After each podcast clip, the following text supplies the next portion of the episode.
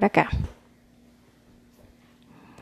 El pan y las galletas. Toda la verdad sobre este tema.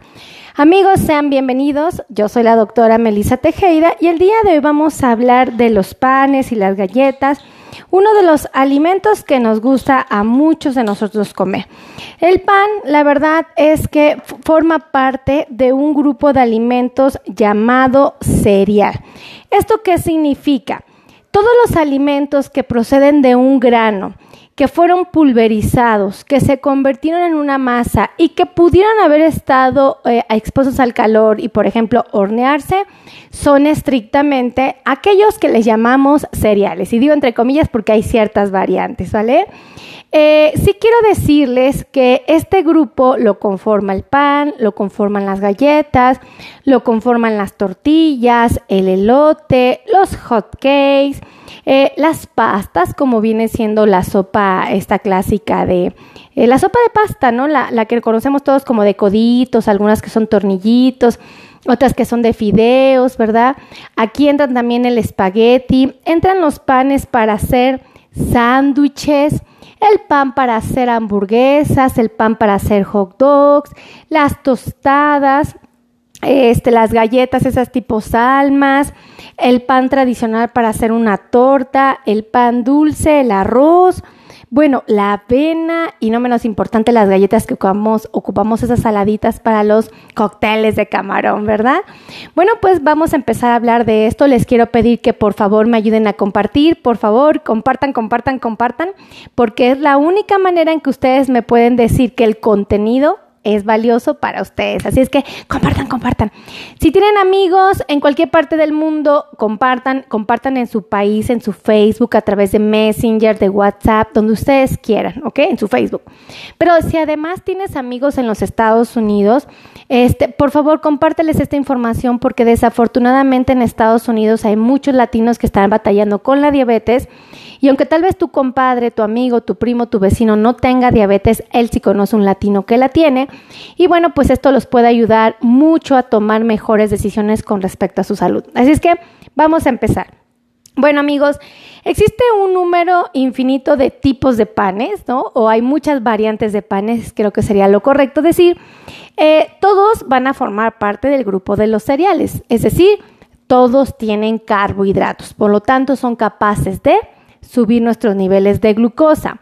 Ahora, eh, yo quiero decirles que el pan, por ejemplo, creo que uno de los más famosos, pues es el pan este de, el pan de, para hacer sándwiches, ¿no? Este pancito eh, es, lo usamos para elaborar sándwiches y ese es un pan.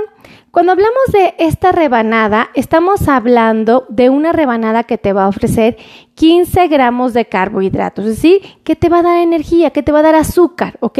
Y yo siempre les pido, oye, la rebanada que vayas a comer, asegúrate que como máximo te dé 15 gramos.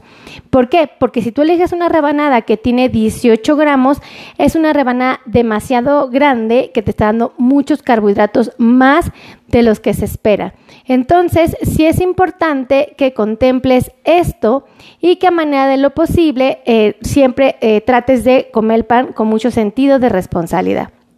Ahora, eh, quiero que sepas que existen otros panes como lo que vienen siendo aquel para elaborar tortilla, digo tortillas, tortas, y bueno, es el famoso bolillo, hay en otros países que le llaman telera.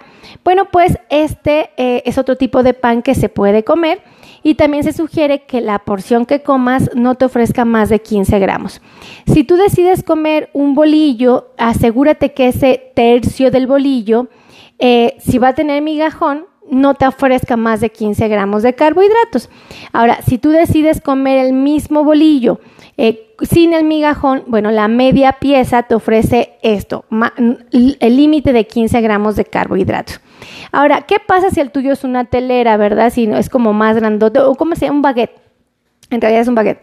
Bueno, pues lo que vas a hacer es agarrar tus tres deditos y cortarlo más o menos de ese grosor para que la pieza o la rebanada que cortes te dé más o menos un aproximado de 15 gramos de carbohidratos.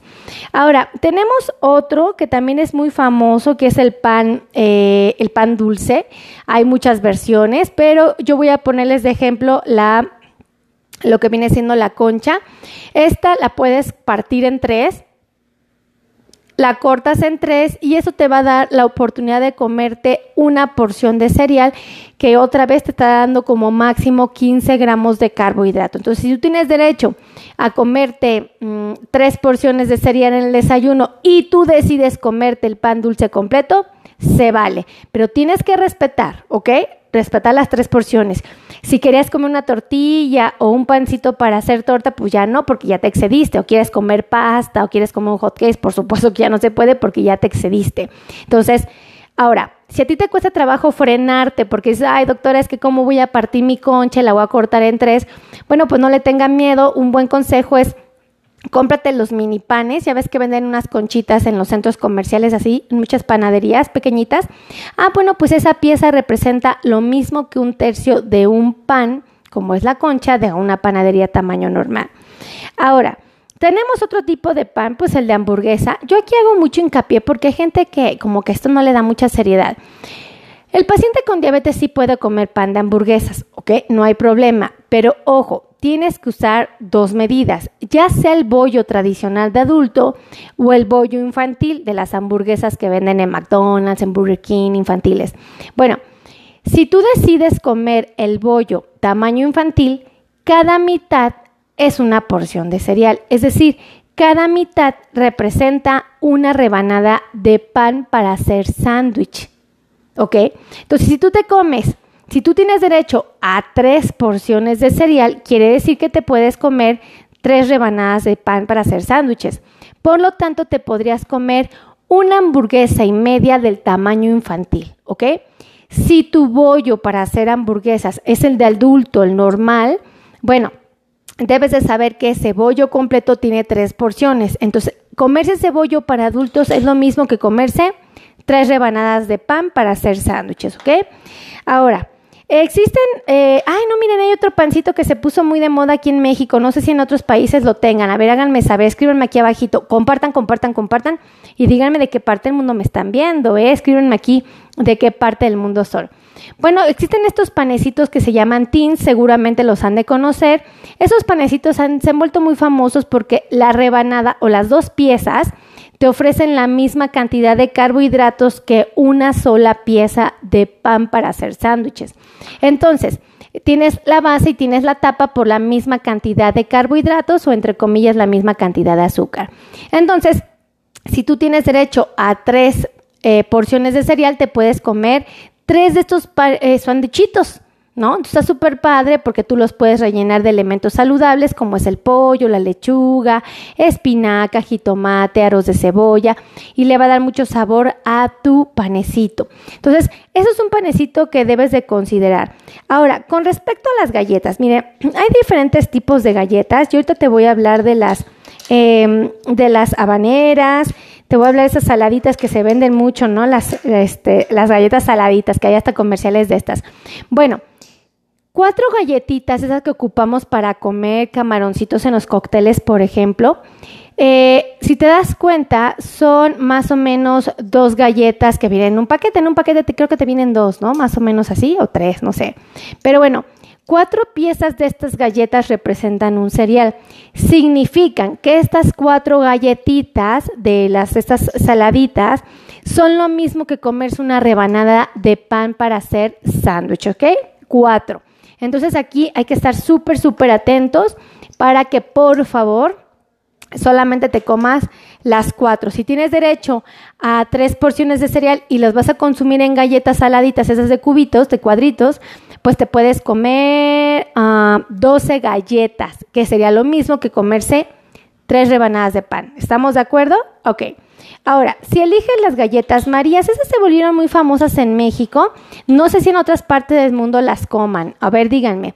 Esas galletas Marías se consideran que te puedes comer cinco de estas galletas. Cinco galletas Marías son una porción de cereal. Si tú tienes derecho a tres porciones de cereal, te podrías comer 15, ¿ok? 15. Pero ojo, chécate las porciones de cereal a las que tienes derecho, por favor, que luego más en travesuras. Se comen las 15 galletas y todavía se me comen un sándwich, pues ya no se puede. Si vas a usar galletas habaneras, cuatro galletas habaneras representan la misma cantidad de carbohidratos que las cinco galletas marías. Entonces, si tuvieras la posibilidad que tu nutriólogo te dejó comer eh, tres porciones de cereales, pues te podrías comer 12 eh, eh, galletas habaneras por tres porciones de cereal. Entonces no me hagan trampa, ¿ok? otras muy famosas son las galletas salmas o tostadas salmas. Eso está padre porque en un paquetito siempre vienen tres. Entonces, tú te puedes comer tres galletas o tostadas salmas y representan una porción de cereal. Entonces, si tienes derecho a comerte tres, ¿cuántas te puedes comer? Nueve. ¿Ok? Nueve de esas tostaditas y estarás respetando la porción de comerte únicamente tres porciones de cereal. Entonces, Date cuenta que comer pan o galletas no está prohibido, pero sí tienes que reconocer a qué grupo pertenecen y qué cantidad te recomendaron. Normalmente en la dieta de un paciente que vive con diabetes le sugerimos una, dos, tres porciones de cereal, a veces más, pero va a depender de la cantidad de energía que necesite mi paciente. Si mi paciente está encamado, por alguna razón no se puede mover, está en su camita acostado viendo la tele o está en un reposet, porque tiene un pisito lastimado, por lo que tú quieras, pero no se desplaza, es un paciente al cual le voy a dar pues una menor cantidad de cereales. Pero si es un paciente que trabaja, por ejemplo, en la construcción, que sube, que baja, que regresa, que llega a su trabajo en bicicleta, que en su trabajo carga bultos, varillas, prepara mezcla, todavía se traslada a su casa otra vez en bicicleta, llega, se pone el, el, el uniforme del fútbol este, y regresa a casa eh, practica este deporte, pues yo te pregunto a ti, ¿cuántas, ¿cuánta energía crees que necesite? Pues un montón. Entonces yo le puedo ofrecer más porciones de cereal, pero esto va a depender de cada paciente. Entonces tienen que checarlo ahí con su nutriólogo cuántas porciones de cereal les autorizó para que ustedes vean. Normalmente, este, pues sí va a depender de cada paciente. Chequense sus niveles de glucosa cuando coman cereales o cualquier otro alimento que tenga carbohidratos para que estén más tranquilos. Así es que si a ustedes les gustó este video, por favor, compartan, compartan, compartan.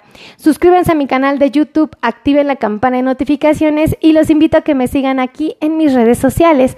Yo soy la doctora Melisa Tejeda y nunca me voy a cansar de darte las gracias porque tú estás en cada uno de estos videos. Cuídate mucho, que Dios te conserve y nos vemos en la siguiente transmisión. Bye bye.